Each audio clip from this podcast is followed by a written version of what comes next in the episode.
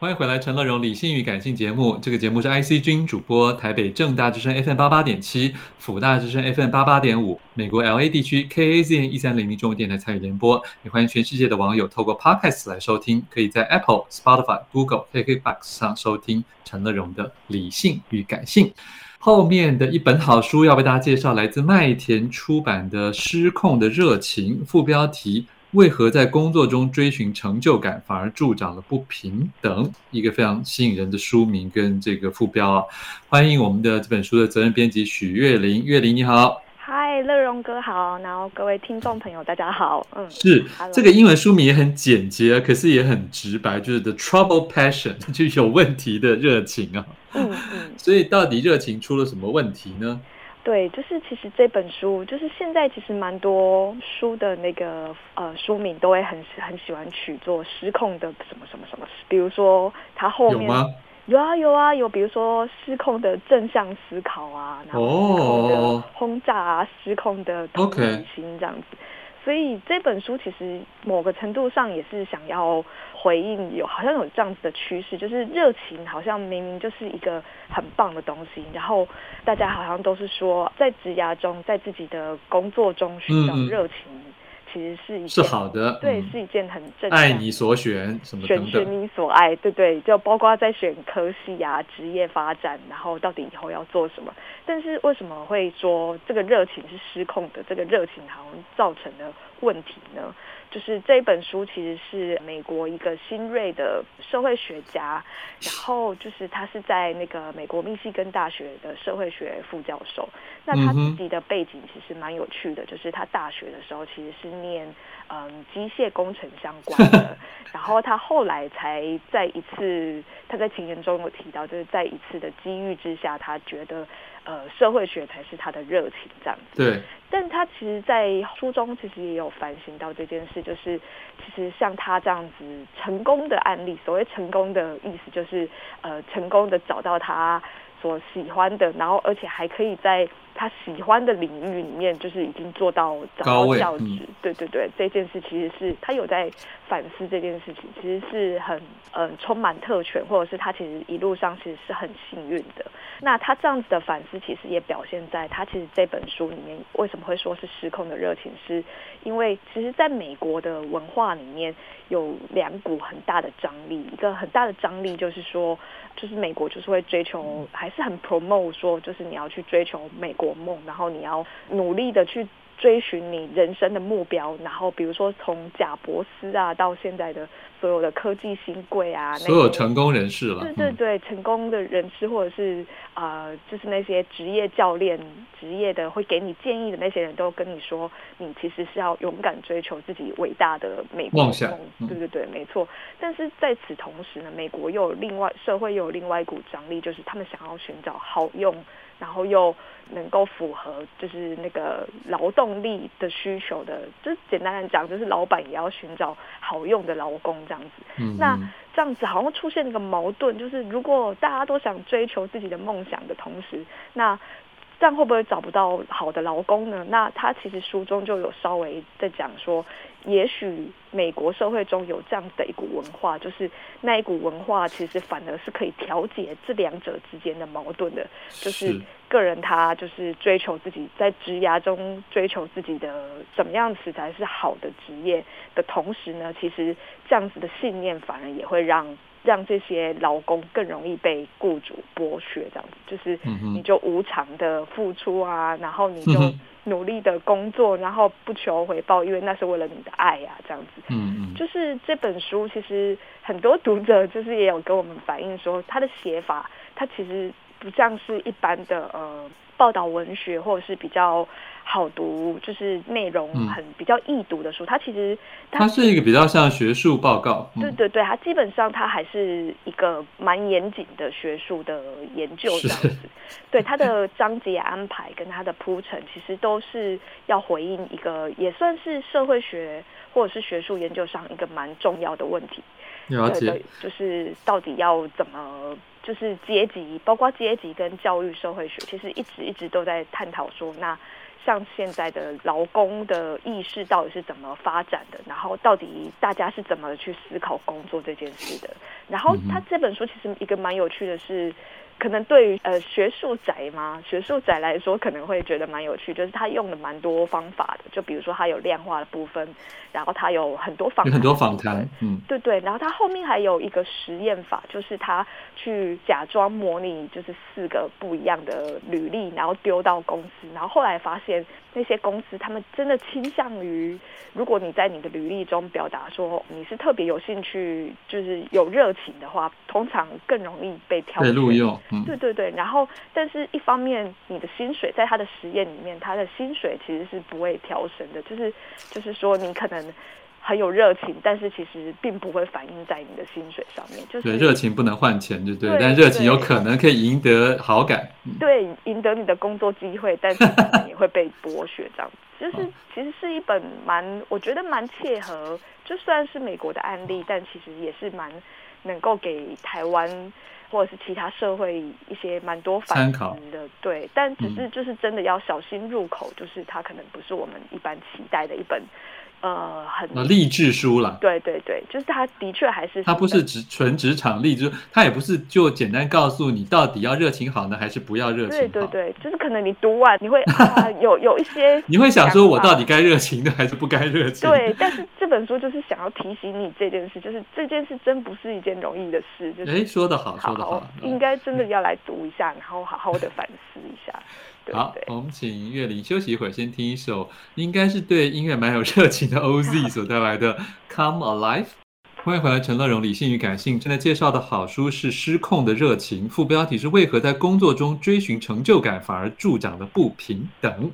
一个很很大灾问的问题啊！麦田出版。在电话线上是这本书的责编许月玲。我看这本书，因为他做了很多的这个田野的调查啊，也针对不同的族群、不同的位阶、不同的学历来问一些事情。所以以作者最后的研究成果来看，月玲要不要跟大家稍微分享一下？就是譬如说种族啦，或是有念大学没念大学啊，他们到底对于这个热情的表达或者在意度，还是有人更在意钱跟生存种种这些事情？他大概的结论是怎么样？哦，就是其实这本书它有蛮多算是蛮精巧的研究设计，就比如说它一个是在一般的大学，美国的大学，然后一个就是在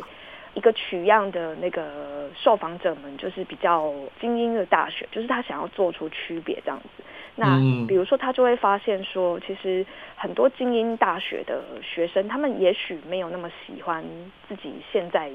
就可能还在。对对对，念的科系，然后或者是也在探索，然后但是他们其实往往能够得到一份，就是有点像是呃很棒的，就是 可能新贵，就是未来的一个 offer 就对了。对对对对，然后都是蛮好的公司，然后也许就只是当一个。它其实有一个名词，可能就叫类似守门的，就是比如说一些精英的金融业啊，或者是一些管理业，他们可能会喜欢使用名校的学生。那他们被录取，并不是因为他们，比如说对金融业，对对对对，并不是因为他们热情，然后也不是因为他们可能真的对于那个专业有很高的很高的能力，而是因为他就是那个。学位的那个，比如说还有、嗯、他有资源了，嗯、对对对对，常春藤的学位，所以可以得到那个机会。然后，其实他在书中其实也有蛮多值得反思的，就是其实说，就是你要热情的话，就是热情这套原则，算对每个人都适用，或者是整个很升值在美国的呃社会文化里面。但是其实谁受益呢？然后谁从中又因为他幸福这一套原则，但是他最后遭到苦果呢？其实 对，就是 被现实的铁拳给重击。没错，没错，就是有些人他有社会安全网，或者是比如说他有对，就像刚刚乐融，他有世袭的啊，对啊，对对对，他是好家庭，他是好学校，就可能他就世袭得到了社会的庇荫。没错，没错。然后对他世袭或者是他有没有热情都不重要了。他嗯，应该是说书中的发现会变得像是这样子的人，他去追求他的梦想。的确是可能有机会的，然后可能也比较不容易被现实所打倒。就是他可能真的去追求他的热情，然后但是他可能还是有一些经济来源，或者是他还是有多一些余裕可以追求他的热情。但是，约琳，我打个岔，会不会那这些人他们甚至他们的梦想其实也是比较务实或现实可操作的呢？会不会？说他们的梦想，或者是他们其实书中蛮多，一个是说他们哦，就是其实作者的的研究设计会说有点精巧，是他有其实有区分你你在选择你在念大学的时候怎么选择你的科系，跟你后来。进入职场的时候，你要选择什么样的职业？所以其实，在前面那一段，就是呃，你要怎么选择你的科系的时候，其实就就有就是，比如说你可能比较背景比较好，或者是你有一些社会安全网的，你往往可以比较容易的去寻找你想要的，就是你有一些时间，然后你有一些空间，然后有一些机会可以去寻找到你想要念的科系。对对，然后那那些科系也许并不会直接连接到比较赚钱或比较不赚钱，他们会觉得调查中会发现这些人，他们学生他们的回答是，他们觉得钱，你去考虑钱实在是庸俗啊，也不够有热情这样子。对，然后另外一方面就是他也有去追踪，就是那这些人他后来他们在寻找自己职涯中的第一份工作的时候，到底结果如何？那。当然，就像他书中讲的，你有一些跳板，或者是你有一些安全网，就是它里面书中有铺成一些概念，它拿来形容定义的概念。然后就是，如果你是比较有跳板，或是你有安全网的话，你往往能够在你真的真的找到你一个可能你可以。以此生活、以此过活的职业之前，你必须要熬过可能很多，就是在你在追求梦想的时候，你可能需要很多时间呐、啊，然后你要有一些经济资源。那有一些资源的人，他们往往比较能够做这样子的事情。那那一些就是可能你是劳工阶级背景，或者是你比较没有就是其他的资源支持的话，那可能你最后最后。就是虽然说还是觉得热情很重要，但的确好像会有点被同才说鄙视吗？还是什么？就是啊，你只是为了高薪啊什么的，但你却不去追求你自己的热情，你这样子没有为自己而活，这样子反而会有遭受类似这样子的质疑。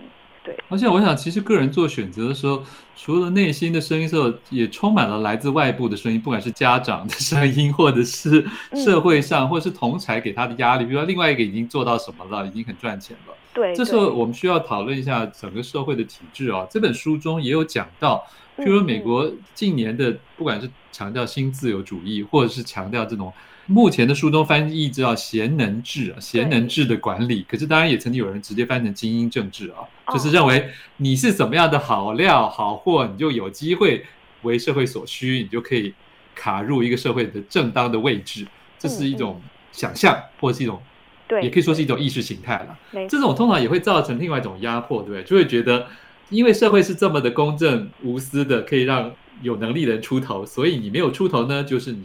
unqualified 的。对对，就会变成对对。其实他书中里面要讲的哦，他其实作者他也有一个，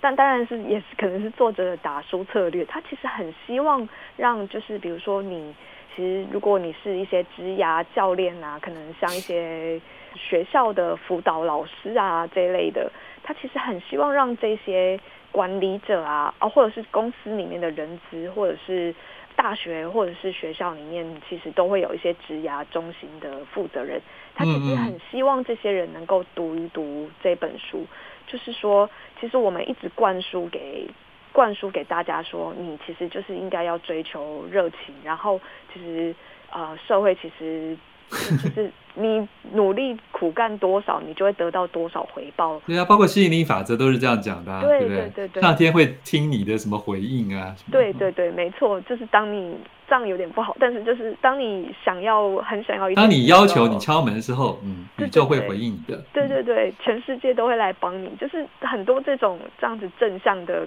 激励或鼓励。那其实作者并没有说这样子不好，就是比如说这些热情原则啊，或者是他只说不一定就是了嘛。对，或者是 我们要考虑更多，就比如说我们书中翻成贤能制的意识形态，它其实是有很多条件的，就是并不是说你我们的社会其实追求说你做多少你就会拿到多少，然后鼓励这种嗯，你你只要。付出就会有收获，但其实我们也知道，其实往往真的不是这样子的。是是是。那我们要怎么看穿，或者是能够跳脱这样子的思维呢？这个框架重要的是，嗯、对，对对。大家可以要跳脱框架，就先要来认识这本书啊，《失控的热情》，麦田出版的。嗯，这话题很好聊，不过我们时间到了，要结束了。谢谢我们的编辑许月玲，谢谢。富广建筑团队邀你一起富学好礼，广纳好邻。谢谢您收听今天的理性与感性节目。美好的生活如同美好的建筑，必须兼具理性的思考与感性的温度。